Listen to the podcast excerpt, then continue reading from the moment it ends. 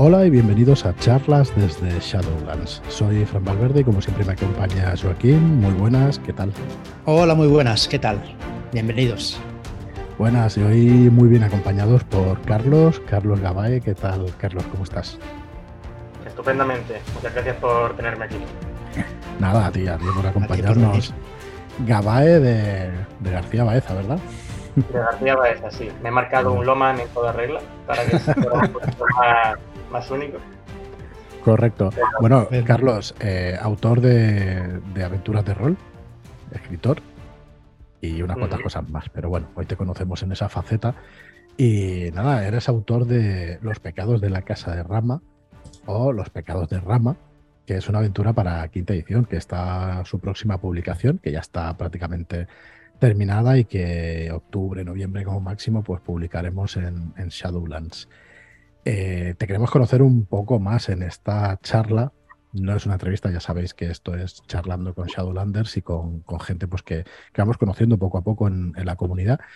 Eh, pero aunque volveremos a tus inicios como rolero, explícanos ¿cómo, cómo es esto de tu experiencia escribiendo aventuras. Ya sé que entramos así en frío y eso, pero vamos a comenzar por ahí por la puerta grande. Em, sí, sí, justo lo que pues ha dicho que no iba a hacer, pero bueno. Al contrario. correcto, correcto. hay que cambiar, hay que cambiar. no, esto para otro, pues no. Em, pues la verdad es que fenomenal. La experiencia está siendo un, un, sueño casi, en el sentido de que desde hace muchos años ya he querido dedicarme a un trabajo, trabajo creativo Em, yo lo, otro que hago son videojuegos, pero el tema de rol es algo que me ha llamado desde siempre. Y eh, en aventuras, eh, escribir mundos nuevos, sistemas, eh, historias, es algo que llevo haciendo pues, desde que empecé en rol. Y tenía también esa, ese picor, ese, coño, esto quiero em, desarrollarlo más, quiero hacerlo de una forma un poco más profesional. Y bueno, fue cuando me puse en contacto con vosotros, en, contacto con Fran en concreto. Estuvimos hablando, hubo ahí un par de proyectos. Luego estuve y estoy con, con Gamshow, que también hay unos cuantos Shadow Shots, uno ya ha salido y otro Y luego de, quinta edición, una cosa que se estuvo haciendo eh, fue esta aventura, Los Pecados de Rama, ya algo un poco más contundente. Y lo dicho, mm, una fantasía en la vida real casi. Yo encantado, encantado de escribir y de trabajar con vosotros, que la experiencia ha sido y está siendo fenomenal también. Pues nada, gracias, gracias por explicarnos eso y así en frío y tal, que te he pillado en frío. Pero bueno, ahora vamos a volver. Eh, vamos a empezar preguntándote cómo empiezas tú con esto, porque, bueno, nosotros te estamos viendo ahora en vídeo, eres muy joven para nuestros estándares. Así que, ¿cómo, ¿cómo empiezas con esto del rol, de, los juegos de rol y en general de, la afición? Rol, rol per se, em, empecé los últimos años, primer contacto fueron los últimos años de instituto.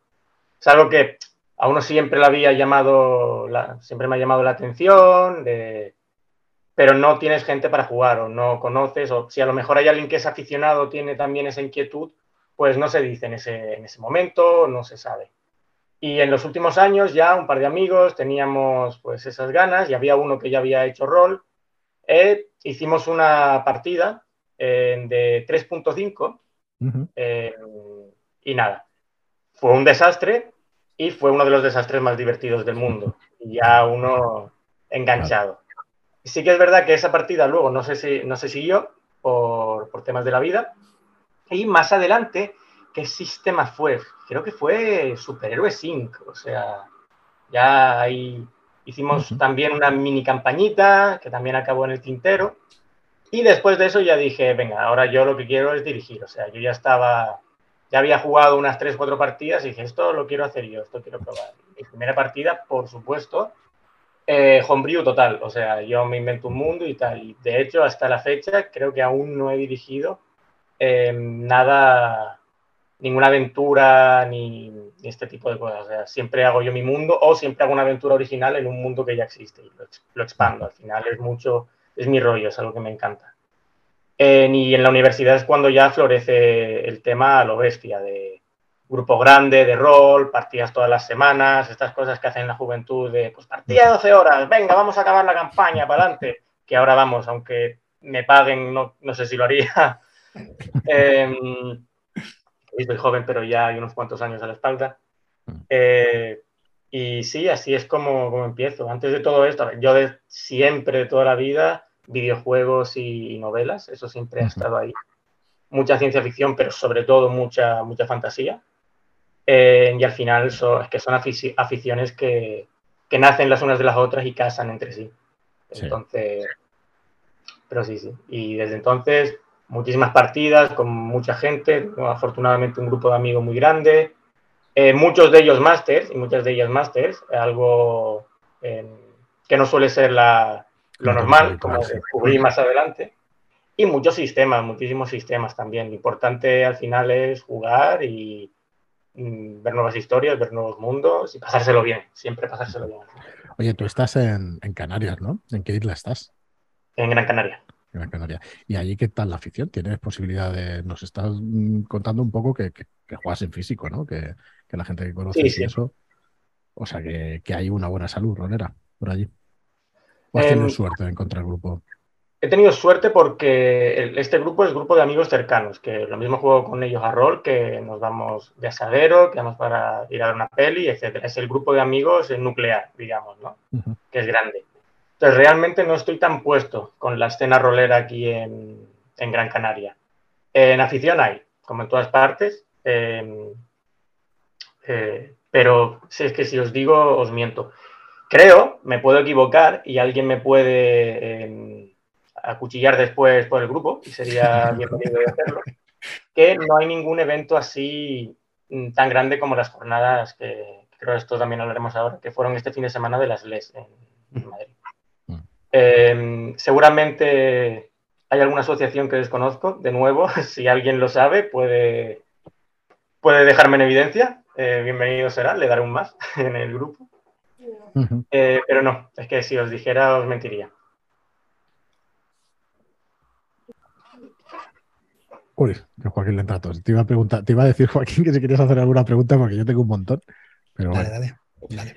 Bueno, eh, entonces, por gente allí física. ¿Y el tema online cuándo lo empiezas? ¿O cuando... El tema online empieza en un momento inevitable, inevitable de la vida en el cual ya la gente empieza a irse a estudiar otros sitios, a trabajar y el grupo de amigos se va separando, pero no quieres perderlo, quieres mantener em, las historias que ya estabas contando, contar nuevas historias y bueno, empezamos a buscar plataformas online.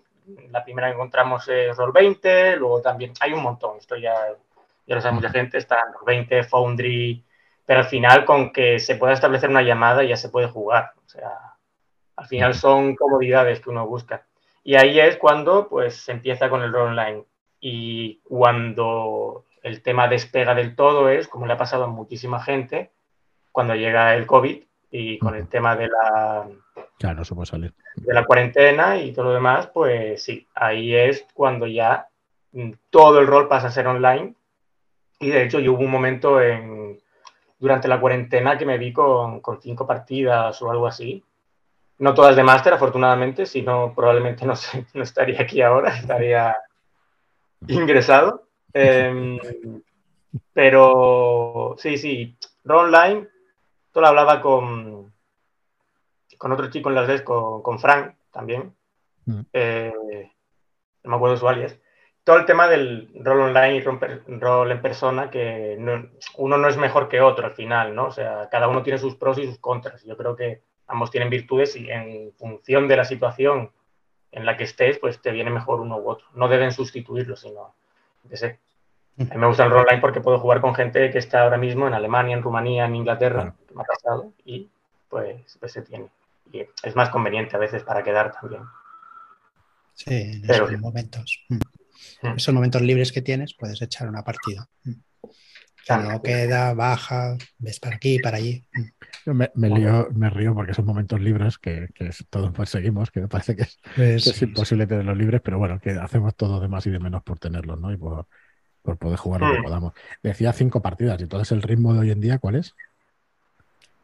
No, eh, cinco partidas semanales, me refería, o sea, cinco campañas distintas. Ahora mismo Mira, ahora estoy de jugador en, tres campañas. Una la tengo, una de quinta edición, Reinos Olvidados, que la tengo todos los miércoles, esa es en presencial, que esa la hicimos por el mero hecho de que fuera presencial, porque estábamos fritos y queríamos ya de nuevo algo presencial. Luego los domingos tengo una online, en esas también estoy de jugador, eh, y aquí alternamos, o sea, somos el mismo grupo, pero vamos cambiando, el máster cambia, eh, y es una campaña una semana, otra campaña otra, si tienen un poquito de descanso, porque al final lo de que sea semanal también es matador. Yo hubo una campaña que tenía de Fate, de Harry Potter, pero Harry Potter en, en España, tal cual, o sea, me hice mi propio, mi propio colegio, mi propio setting, y en Hogwarts eran unos, unos snobs, que eran ingleses y se creían en el centro del mundo. Luego estaba este aquí, que fue gracioso porque puse como las distintas etapas y claro, hice, pues los tres primeros años son la enseñanza mágica obligatoria, emo. Y luego hablando con, con, Álvaro, con Álvaro Loma, me dice, pero si eso ya existe, es un sistema en sí mismo. y yo, hostia, no quería. Eh, que la, la, originalidad no existe, vamos. Eh, y esa la acabé dejando porque estuve, no recuerdo si fueron dos años, pero jugando semanal y me quemé. Me quemé y tuve, hubo que dejar esa, esa campaña. Entonces, para que eso no vuelva a pasar, ya cuando uno en, ha visto el peligro, ya está más acostumbrado y ahora hay distintos formatos, alternar semanas, tres días de partida, o sea, tres semanas de compartida, una semana de descanso, etcétera. Buscar el, el, sistema que a uno le vaya bien. Hay gente que puede semanal y perfecto por ellos, pero que llamamiento a todo el mundo que, que no hay que sentir, siendo máster sobre todo, no hay que sentir una responsabilidad de tengo que jugar aunque no me apetezca, no hay que saber poner eh, sí. límites, porque si no, el, al final es peor. Mm. Y todo esto porque venía, ya he perdido, he perdido totalmente. No, no, ya sabes que es una charla que vamos encantados con escucharte con todo eso. Eh, te preguntaba el, el, ritmo, el ritmo que llevabas actualmente, o sea que venía ah, totalmente. Sí, sí, pues eso, tres partidas en las que estoy de jugador y de máster ahora estoy un poquito más calmado porque como estoy escribiendo claro, aventuras para, para publicar, lo que hago son un poco en pruebas y testeos intensivos. Entonces, por ejemplo, agosto me lo pasé escribiendo y, dirigiendo. Ahora en septiembre decidí estar un poquito más tranquilo.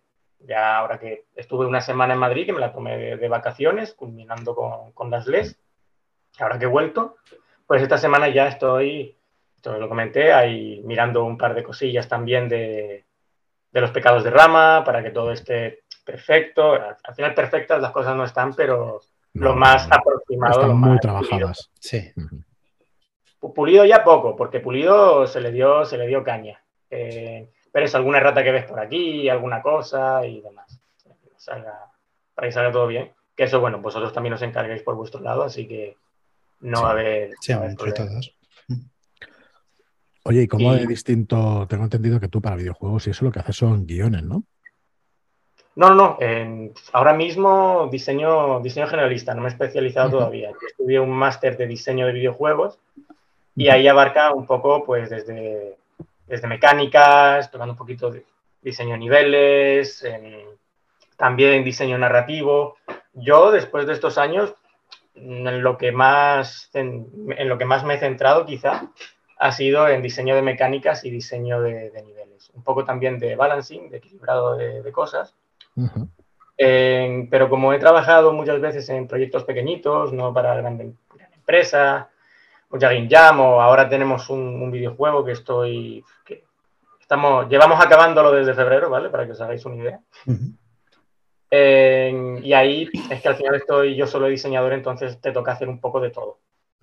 Eh, pero vamos, en lo que yo, digamos, me especializo y en lo que quiero progresar es en mecánicas y en, historia también, en narrativa, en el videojuego, pero más allá del guion. O sea, guion, guion de videojuego te lo puede hacer un escritor, pero un diseño narrativo entraña más, más cosas. Es una adaptación al formato videojuego, dependiendo de qué tipo de videojuego es, que no es lo mismo una aventura gráfica que la narrativa que le das a un juego de acción en primera persona, etcétera, etcétera. Y, y, a ese respecto, ¿cómo cambia entonces de una partida de rol o de un juego de rol o de una aventura a un escenario como este, por ejemplo, de Rama? Mm, de depende del juego. La verdad es que mm, para mí hacer rol, el tema de hacer juegos, es muy, muy similar, sobre todo con quinta edición, que es la casa de Rama, porque al final estás trabajando sobre un sistema, ¿vale? Uh -huh. Eh, si bien es cierto que la narrativa en rol es mucho más bestia en el sentido de que es impredecible, ¿vale? Tú lo que haces es, tú te dedicas a hacer simplemente un escenario sobre el que se va a desarrollar una historia y esa historia se te puede salir totalmente del escenario, o sea, hay un gran componente de improvisación en el rol que eso en un videojuego no lo tienes, un videojuego está muy, muy delimitado, sí que puedes hacer un, patio de juegos, un playground ahí para que mm, en función del videojuego se hagan unas cosas u otras, pero son, son distintos. Entonces, la yo diría que la narrativa en un rol es realmente mucho más abierta, muchísimo más abierta, em, pero algo que me gusta a mí hacer es ligarla un poquito a la mecánica para que la mecánica tenga sentido. Por ejemplo, eh, quinta edición de Ande en general tiene reglas de resurrección, hay hechizos de resurrección. Mm. Pero ¿cómo hacemos para que entonces la muerte no sea, no sea banal, no sea... Claro. Exactamente, porque como se han se ha muerto el padre de esta persona, ¿vale? ¿Y por qué no lo resucitamos? Pues, hombre, pues aquí está lo bonito, aquí es vamos a cazar un poquito las, a cazar las, mecánicas con, la narrativa y con el lore. Sí que ya hay unas cuantas cositas en el, libro, en el manual, que hay un componente material, que eso ya no se lo puede permitir todo el mundo, em, el alma tiene que dar su permiso, yo normalmente en mis partidas soy todavía más bestia con eso. Soy como la resurrección. Si alguien muere y quiere permanecer con ese personaje, pues a lo mejor os pegáis una o dos partidas que, que toca resucitarlo y hay más cosas de por medio. La resurrección tiene posibilidad de fallo. Y todo un poco para que tenga más, más sentido y sea más, más duro el tema. Oye, has, has hablado de Playground en lugar de Sandbox. ¿No te da miedo que, que cambien los términos? Es lo mismo, ¿no? ¿Te refieres a lo mismo? Sí, a ver, en Playground también se usa mucho en diseño porque Playground es lo que te haces para eh, cuando haces whiteboxing, greyboxing, eh, un poco probar mecánicas y demás. Sandbox es el género en sí. yo no me estaba tanto refiriendo al género, sino que ponerle un patio de juegos a alguien, independientemente de si el género es sandbox, o no. En el sentido de que hay un juego que no sé si conoceréis, que es el Garry's Mod, que es una cosa que se hizo con, Source, que la gente se dedicaba a hacer juegos. Eso es una locura, eso es para tú hacer el, pinga, mm, en, esencia, y no es un...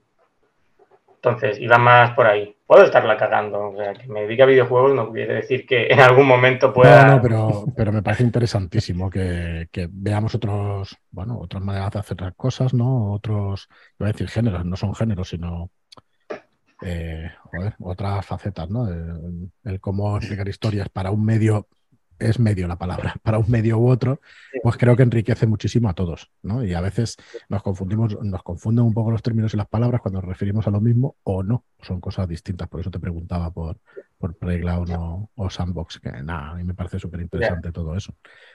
estos, dos medios, estos dos medios en concreto, videojuegos, la verdad es que la transición es muy natural. O sea, pensad que ahora hablando de géneros de videojuegos, hay uno que literalmente es RPG, Role Playing Game literalmente, o sea, los juegos, hay muchos que de donde nacen es de, del rol, de, los primeros momentos con, con Gary Gygax y, su primer quinta edición. Sí.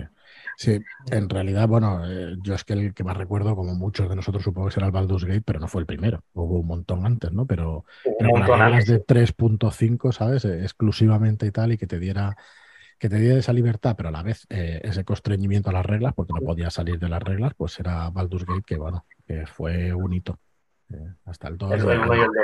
Lo que creo que usaba la Advance, me da, los Baldur's Gate. Con 3.5, no sé si el Neverwinter Nights usaba ya 3.5. Es posible, es posible. Yo ahí seguramente. Para uno se pierde, uno se pierde, o sea, hay muchas cosas. Bueno, eh, creo que quedaremos otro día contigo para hablar del tema de, de, los pecados de la casa de Rama o los pecados de Rama. Así que vamos a preguntarte por, esta experiencia primero, por, haber escrito estos Shadow Shots de Show de investigación, que el primero de ellos tenía una faceta de hecho de investigación sin nada sobrenatural o con posibilidad de ponerle algo sobrenatural. Y de esos testeos que, hiciste, eh, explícanos, ¿cuántas veces testeas una aventura? ¿Cómo quedas contento con esos testeos? ¿Tienes que, a veces piensas que una vez de testeo es suficiente o haces dos, haces tres? Explícanos un poco cómo, ¿Cómo haces eso? Un testeo, un testeo solo no me suele gustar, porque un testeo es con un grupo de gente determinado y me gusta probarlo al menos con, como, mínimo te diría dos testeos, aunque nunca he hecho, desde que estoy ahora trabajando y mandando aventuras, nunca he hecho solo dos testeos. Suelo tener varios grupos para en esencia, en la misma aventura, ver cómo va, cómo progresa, o sea, cómo se desarrolla en distintas mesas, distintas personas con distintas personalidades, qué decisiones toman, y ya no me refiero a, pues cuando llegan al punto A, tienen que perdonarle la vida a esta persona o no, o tal. Porque además esto es rol, a lo mejor salen, se te escapa totalmente y no es ni la opción A ni la opción B, es la opción C, D, etcétera, que uno no había contemplado como, como máster. Entonces, primero quiero ver pues, cómo, cómo, funciona la historia en general, qué decisiones van tomando y según cómo veo que avanza, he llegado también a hacer, porque por ejemplo, la Casa de Rama, creo recordar que fueron, en, no recuerdo ahora si tres grupos o cuatro sí, grupos. fueron, bueno, tres que yo sepa. Si hiciste uno más, ya no lo sé. Y de hecho fueron en tres jugadores, cuatro jugadores y cinco jugadores. Fue con, con parties de distinto, de distinto tamaño también, para ver un poco eso. Pues una vez yo probaba la aventura con el grupo A, vamos a llamarlo, em, ya podía ver, por el mero hecho de jugar, que había una cosa que no funcionaba, una cosa que funcionaba pero que podía estar mejor, y ya de cara al siguiente grupo la cambiaba. O sea, ahí sí que nacía mecanismo de control, ahí era iterando y probando cosillas. Y luego hay cosas más generales o más eh, fijas, digamos, en la trama, que eso sí que lo dejaba igual para ver cómo reacciona la gente. Aquí estamos hablando, por ejemplo, de, combates, cómo es difícil es uno, em, hacen falta más enemigos, menos, deberían tener más vida, cómo, cómo se ajusta esto. En la propia historia, poner alguna restricción más por aquí, una libertad más por allá, etcétera, etcétera. De nuevo, restricciones en el contexto de rol, ¿vale? Que esto al final es muy libre y lo último que debería hacer un, máster, una máster, es decir, no, no puedes hacer eso, punto pelota. Tampoco voy a mirar, según las circunstancias, a lo mejor se puede hacer, pero que vamos, no, no es lo idóneo. No, no es lo idóneo. Pero ya, ya hablaremos de la aventura en otro momento, no, tampoco quiero hacer spoilers, esto lo comentaste durante la presentación. Que es muy spoileable la. Joaquín quiere. Ah, no, te iba a decir quiere jugarla, pero no, ya la ha leído, así que no va a poder jugarla. No va a poder jugarla, así que. Ah, puedes jugarla, pero yo creo que pierde un poquito. pierde bastante. es, es, verdad. Mira, voy a romper aquí una lanza. Voy a romper aquí una lanza por, por esas aventuras que me la he expoliado. Yo la puedo volver a jugar o no la puedo jugar. Mm, yo creo que hay muchas aventuras que sí, las puedes jugar. Mm. Que vas a perder mucha parte, vas a perder la sorpresa, vas a perder esa aliciente de descubrir cosas nuevas, eso por supuesto. Pero realmente eso se puede jugar. Y más si para testeo y todo eso, se puede jugar varias veces una aventura. La juega el máster, de hecho, que es otra manera de jugarla. Así que, que me vas a contar también. Pero bueno, eso que te voy a contar. Pero que no me quiero poner, meter en ninguna polémica. Yo, sí, tú y yo lo hemos jugado y realmente. Hemos jugado alguna aventura que hemos leído antes. A mí, o sea, pocas, ¿eh? hemos de decir que pocas. Que no Pero por ejemplo, Carpino, sí. Es verdad. ¿Carpino la leísteis antes de jugarlo? Bueno, yo la dirigí estaba y Joaquín la había, la había leído. Pero es que Carpino puede salirte por cualquier sitio. Entonces, es verdad que eh, eso es un playground, como dices tú, o un sandbox, ya no lo tengo Claro, y es verdad que te puede salir por cualquier sitio. Entonces, aunque la hayas leído, pues depende del máster, del comportamiento de la gente de, Carpino, depende de lo que hagan los jugadores también, que no estás tú solo, pues te pueden pasar cientos de cosas. Así que, sí, sí. Bueno, Carlos, eh, eso con respecto al testeo y, todo esto. Bueno, ¿cómo, es diseñar para cada tipo de sistema? Te tienes que meter mucho en esas mecánicas, tienes que aprender en profundidad lo que es Show, lo que es quinta edición, lo que es Savage Worlds, que también tenemos una aventura tuya para Savage Worlds, que a ver si podemos editar.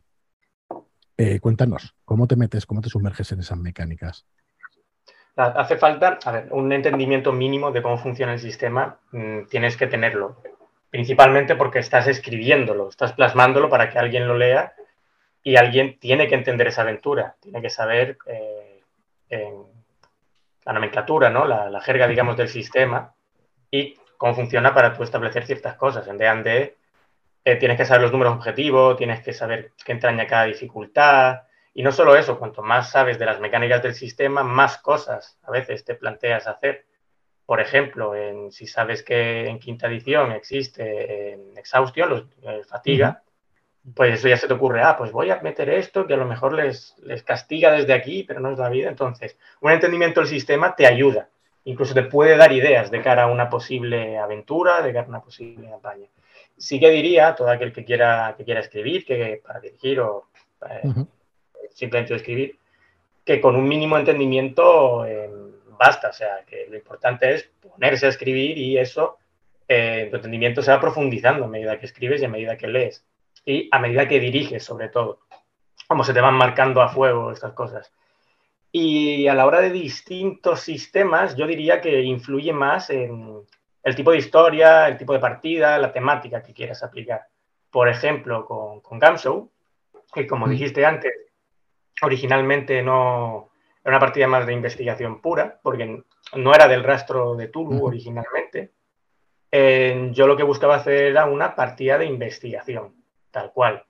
Entonces, claro, cambia, no te vas de mazmorreo, no hay ciertos la temática es distinta, lo estás orientando más como, y al ser un one shot también cambia mucho, si es un one shot, una aventura corta de cuatro o cinco partidas, una campaña de estas largas que, bueno, pues esto hasta que acabe, hasta que nos muramos todos o nos, aburri nos aburramos de la partida. Em, entonces, eh, el tren de pensamiento es distinto, em, las referencias que uno, que uno usa también cambian, que podéis encontrar referencias de tu imaginación o viendo una serie, un libro, etcétera, etcétera.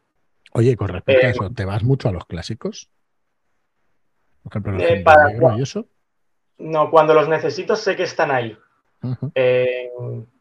Pero no, yo creo que puedo encontrarlo un poco donde. A ver, mira, por ejemplo, para una de las partidas me vi en una peli hace poco que de hecho es un relato de, Lovecraft, pero está adaptado con Nicolas Cage, que es literalmente el color que vino ah, del espacio. Y me vi la partida y eso me dio una idea, pero al final la idea que, se ha plasmado, que es uno de los, de los shadow shots que, que, saldrá más adelante, no tiene nada que ver, no hay ni siquiera un color del espacio, o sea, tienes un germen y ese germen luego va evolucionando. Pero de que una idea nazca, que una idea concluya ya desarrollada, vamos, cambia muchísimo y lo importante es no, otro consejo que, puedo dar es eh, no obsesionarse con una idea. Si tiene que mutar, que mute. Si tiene que cambiar, que cambie. Como una partida de rol. No puedes obsesionarte con, no, necesito que pase esto. No, no, no. No sabes los eventos que van a ocurrir, no sabes las decisiones que se van a tomar. Las cosas van a cambiar. Y eso a la hora de escribir también pasa un poco. hubo uno que tardé muchísimo en hacer porque me obsesioné, no me apliqué mi propio consejo, me obsesioné mucho con una idea y tardó, tardó mucho en salir. Al final conseguí eh, pensar en una cosa, una cosa que consiguió hacer clic y luego ya todas las piezas empezaron a encajar. Pero hasta que ocurrió eso, una semana. Entonces, em, sí, sí, es, mm, es difícil, pero al final hay que, hay que ser constante darte, darte descansos, que estar muy obsesionado también intentando todo el rato que se te ocurra algo o escribir a veces no funciona y tienes que asumir que no funciona.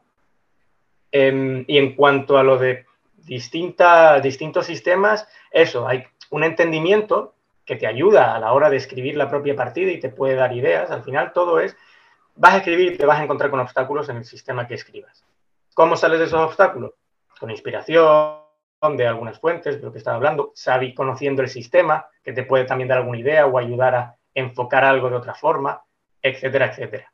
Entonces, lo que más cambia para mí de un sistema a otro, como estaba diciendo, es la temática, que es lo que quiero transmitir.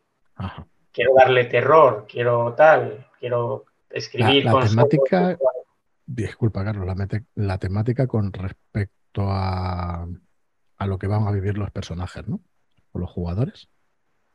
Sí, un poco. lo, que lo que se sobreentiende cuando haces la partida de, ¿cómo decirlo? Si tú juegas Raven, ¿vale? Por poner un ejemplo, porque lo jugué ahora este sábado, no vas a hacer una partida de coña, no vas a hacer una partida pasada de rosca. Que puedes hacerla, o sea. el sistema está ahí, el que quiera lo quiere, pero como lo que sobreentiende es que, de qué va a ir la partida. Cuando juegas Tulu, también ocurre que, coño, estás con un sistema que va muy orientado al terror. Cuando juegas Quinta de, de Andé, está un sistema donde va a haber combate y puede haber más cosas. Entonces, va un poco, va un poco por ahí. Y a la hora yo de hacer eh, Tulu, de, hacer Gamshow, porque estamos hablando de sistema, yo aunque sea Tulu lo he orientado mucho, mucho a que siga siendo una partida de investigación. Lo que pasa es que de fondo tienes los mitos. Pero, por ejemplo, todos estos... Eh, digo mucho, por ejemplo, creo que se me queda coletilla. Cosas de Coletilla tenemos, tenemos todos. Porque yo... Correcto. Em, todos los Shadow Shots son los personajes, son investigadores de policía ya, son detectives. Y esto es una cosa que tienen que, que, ha funcionado bastante bien en mesa, a la gente le gusta. Los casos tienen una versión mundana y una versión sobrenatural. Esto realmente radica un poco en que originalmente el caso no tenía una versión sobrenatural. Claro, como es el rastro, como vas a hacer una aventura del rastro sin, sin, cosas los cristianas. Pero se mete eso porque otra cosa que pasa es, tú juegas Tulu y tú asumes que vas a ver algo tuliano. Tú asumes que eventualmente vas a descubrir una cosa de estas. Pero y si no, entonces estás ahí con la, con la incógnita hasta que avanza la partida de si ocurre una cosa u otra. Y yo creo que me he ido por otro derrotero totalmente. Ah, súper interesante, Carlos. Una pregunta, depende, perdona, ¿depende del sistema? ¿Es más fácil o más difícil escribir una aventura o no? No, vuelvo a lo mismo. Para, a menos para mí, es depende de lo que esté escribiendo. Por ejemplo, escribiendo un misterio, te encuentras escollos en el camino, obstáculos que no te encuentras a lo mejor, que son totalmente diferentes a los que te encuentras escribiendo un, combate intenso, una partida de intriga política, etcétera, etcétera. me gusta mucho Gamshow y se lo agradezco mucho porque me parece un sistema brutal para llevar investigaciones, cómo está orientado. El, no, no, déjate de dados, los dados los reservamos para estas cosas. Aquí lo importante es hacer preguntas. preguntas adecuadas y unir las respuestas. Entonces, mm, depende. Yo Investigación sí que creo que me ha costado un poquito más y un poco más difícil, pero me lo he pasado genial escribiendo y quiero seguir escribiendo. Ya, escribí investigación antes, un, poquito menos que una aventura más clásica, una aventura más épica. Pero sí, yo creo que se, todo va en torno al tipo de historia que ibas contando, que es un poco lo mismo al escribir una novela o un relato, que no es lo mismo escribir comedia que escribir terror, intriga, aventura, romance, etcétera, etcétera. Oye, volviendo a algo un poco más personal, ¿cuándo descubres que quieres dedicarte a esto de creativo? ¿no? ¿Cuándo, empiezas a escribir? ¿Cuándo te das cuenta de, ostras, esto es lo mío, esto es lo que me gustaría hacer? Es una, una respuesta en dos partes. la primera parte es desde que soy pequeñito. Desde que soy pequeñito y tengo ya una Game Boy Color en mi mano por primera vez, jugando al, si no me equivoco, Wario Land 2, eh, ya voy viendo que, o sea, viene por videojuegos eh, originalmente. Pero a medida que uno escribe, ve películas y demás, es como tienes dentro el yo quiero hacer esto y, Pero es en dos partes porque aunque tengas eso, hay mucha gente de pequeños decimos muchas cosas, quiero astronauta, futbolista, etcétera, etcétera. Entonces, yo originalmente, cuando estudio en el instituto y luego en la universidad, lo de los videojuegos y lo, del rol no es algo que yo tenga como objetivo final, como objetivo súper claro. ¿no? Em, y fue hace, yo creo, cuatro años, que un punto en mi vida en que dije, vale, vale, tengo que decidir y yo creo que ya tengo bastante claro que esto es lo que quiero hacer. Totalmente. Y cuando empecé a estudiar el máster, que me fui a Madrid, lo, confirmé y desde entonces ya es por lo que he estado, he estado luchando. Em, originalmente iba muy a videojuegos, sigue yendo a videojuegos. Si hay alguien de un estudio de, videojuegos que está escuchando y necesita un diseñador bueno, bonito, barato, aprovecho. Em, y el rol también, o sea, rol es que lleva siendo una parte muy importante de mi vida durante muchos años, llevo escribiendo mucho tiempo y es, pues, quiero probar, quiero mandar algo a ver si esto vale, a ver si, si gusta en editoriales y si de esto podría salir algo. Y mira, ha ido saliendo y yo encantado. Entonces sí, desde pequeñito, pero luego lo, confirmo más adelante. Ya, desde entonces ya no, no, he mirado atrás. Muy bien, Carlos, la verdad es que encantado con, con escucharte y diciendo esto porque yo creo que ayuda a mucha gente también a que se vea reflejado o no se vea reflejada o reflejado o no, y que, bueno, que puedan elegir su propio camino también. Oye, em, ¿y este fin de semana? ¿Qué ha pasado? Hay unas jornadas enormes en Madrid y alguien te dice que vengas a verlas o eres tú el que dice me apetece mucho conocer más gente o, venirme para Madrid que he estudiado aquí y todo eso? Cuéntanos. Alguien llamado Álvaro Loman me, avisa, eh, chacho, que hace falta gente para dirigir, ¿te apuntas? Y yo, sí, a un bombardero. Eh, y nada, me comenta un poco el tema, y hago un poquillo de malabares, porque sí que, eh, por ejemplo, tenía una entrevista, una despedida de soltero este, este fin de semana, a la que al final no fui. me da un poco de pena, pero por otro lado, sé que los pobres se quedaron atrapados en La Palma, que no sé si habéis visto, que ahora en Canarias estaba viendo... Sí, Pero bueno, yo estuve hablando con Frank ayer, que yo escapé loco, conseguí el vuelo mm. y no lo cancelaron y llegué sin problemas, pero conozco mucha gente que se ha tenido que quedar en tierra y ha sido, ha sido una putada.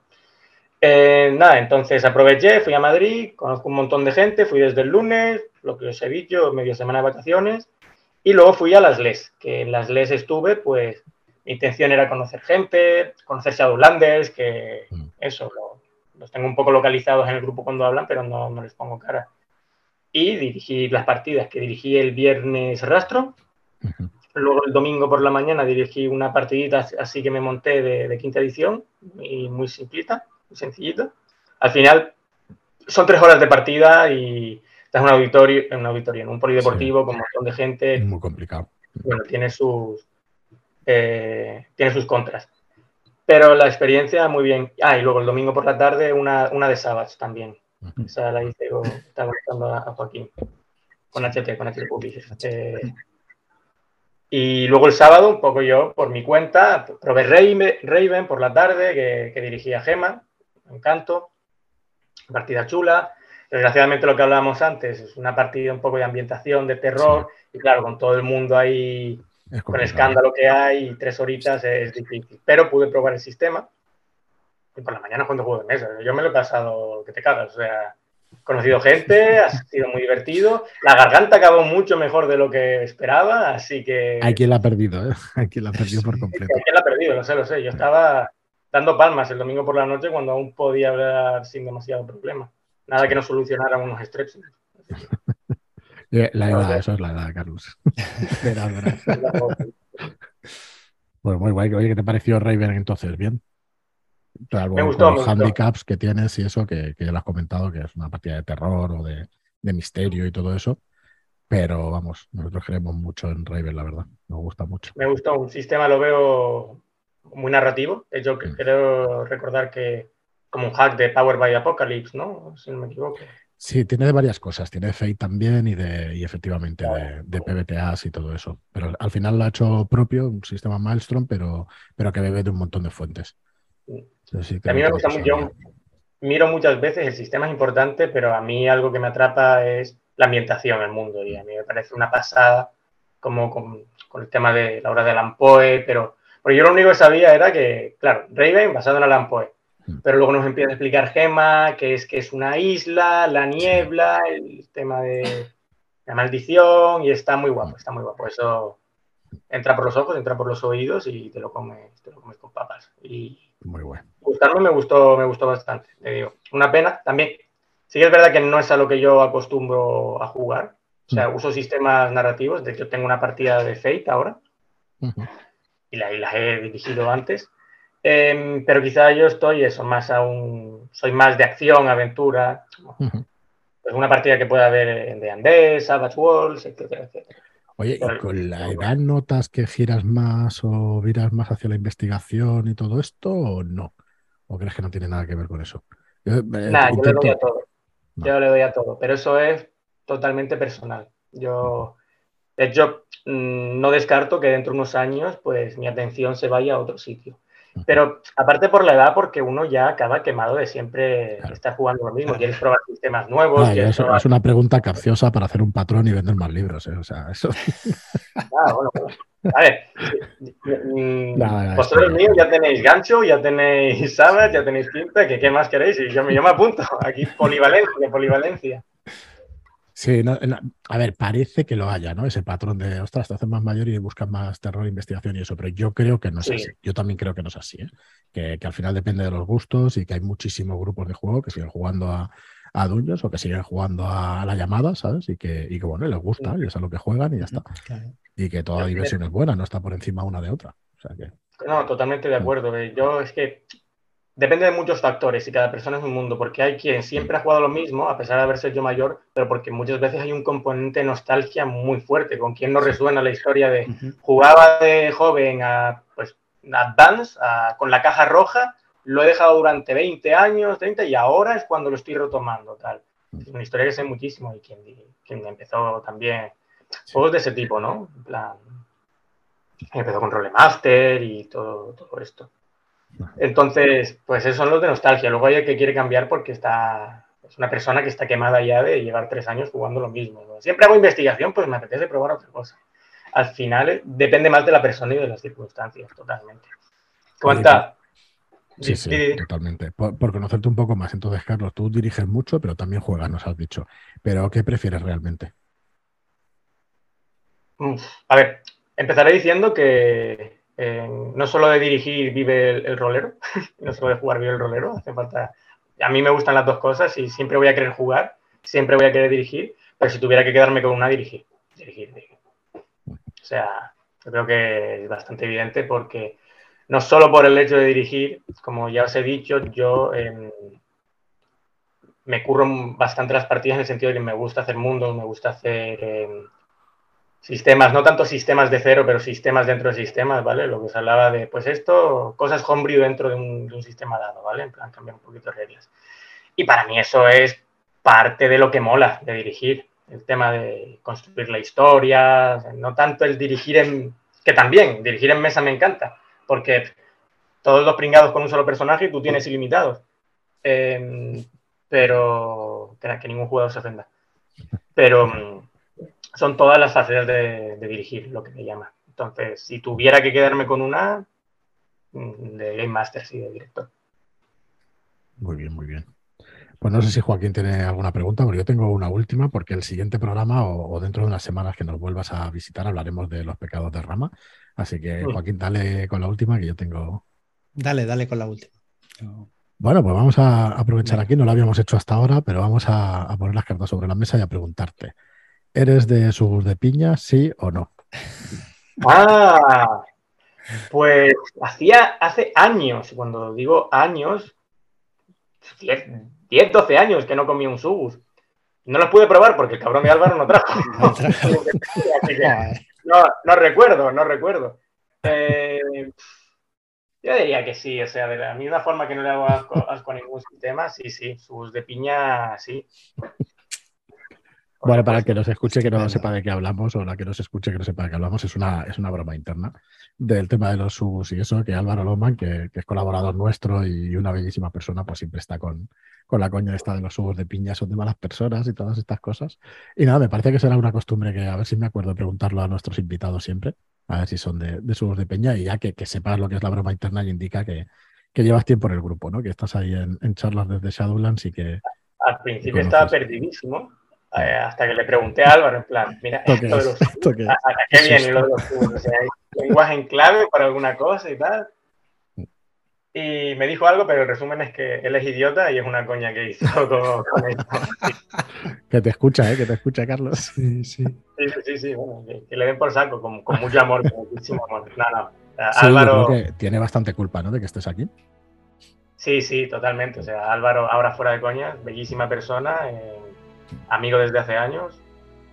Eh, y sí, sí, él es el que me animó en su momento a. Pero ponte las pilas, escribe, mueve el culo y mándalo a una editorial. Y con esas palabras, seguro. Sí, o sea, parafrasearlo, pero puede ser exactamente. En lugar de parafrasearlo, puede ser textual. Em, y es él es el que me anima y algunas veces, por ejemplo, cuando estaba escribiendo las de Gam Show, que él es esto ya lo sabemos, él mm. está muy versado en Gansu, alguna pregunta le he hecho de, tío, no entiendo esto del sistema, pero esto va así o esto va asado. No, no, esto va así. Ah, vale, vale. Lo puedo hacer asado, ¿no? Pero cabrón. Mm. Eh, es, un gran conocedor del sistema. Pero sí, sí. Eh, Álvaro es el que me animó a, moverme y poco el que me dijo, manda aquí, manda ya. Y Ahora ya estoy ya un poco por, mi cuenta, pero vamos, algún mensajito siempre le cae al pobre. Y bueno, también gracias a él he, ido a las LES porque me dijo, hace falta gente para dirigir en la mesa, mesa editorial, te apuntas, te, apuntas y, y, por lo que, por lo que ir, Pues nada, Carlos, oye, muchísimas gracias por acompañarnos hoy. Que a vosotros, la última vez. Como digo, no será la última vez y, y vamos, estaremos encantados que te vengas para explicarnos los pecados de rama y para hablar un poquito más de, también de los usos de investigación que, que nos comentes si son autoconclusivos, si no, si seguirán una historia de trasfondo. Lo dejamos para otra, para otra ocasión, que nos expliques todo esto. Vale, perfecto. Y nada, lo dicho, muchísimas gracias por pasarte y el resto a los que nos escucháis, muchas gracias por estar ahí, por escucharnos, por vuestras reseñas de 5 estrellas en iTunes y por vuestros me gusta y comentarios en iVoox. Gracias y hasta el próximo programa. Muchas gracias y hasta la próxima. Adiós.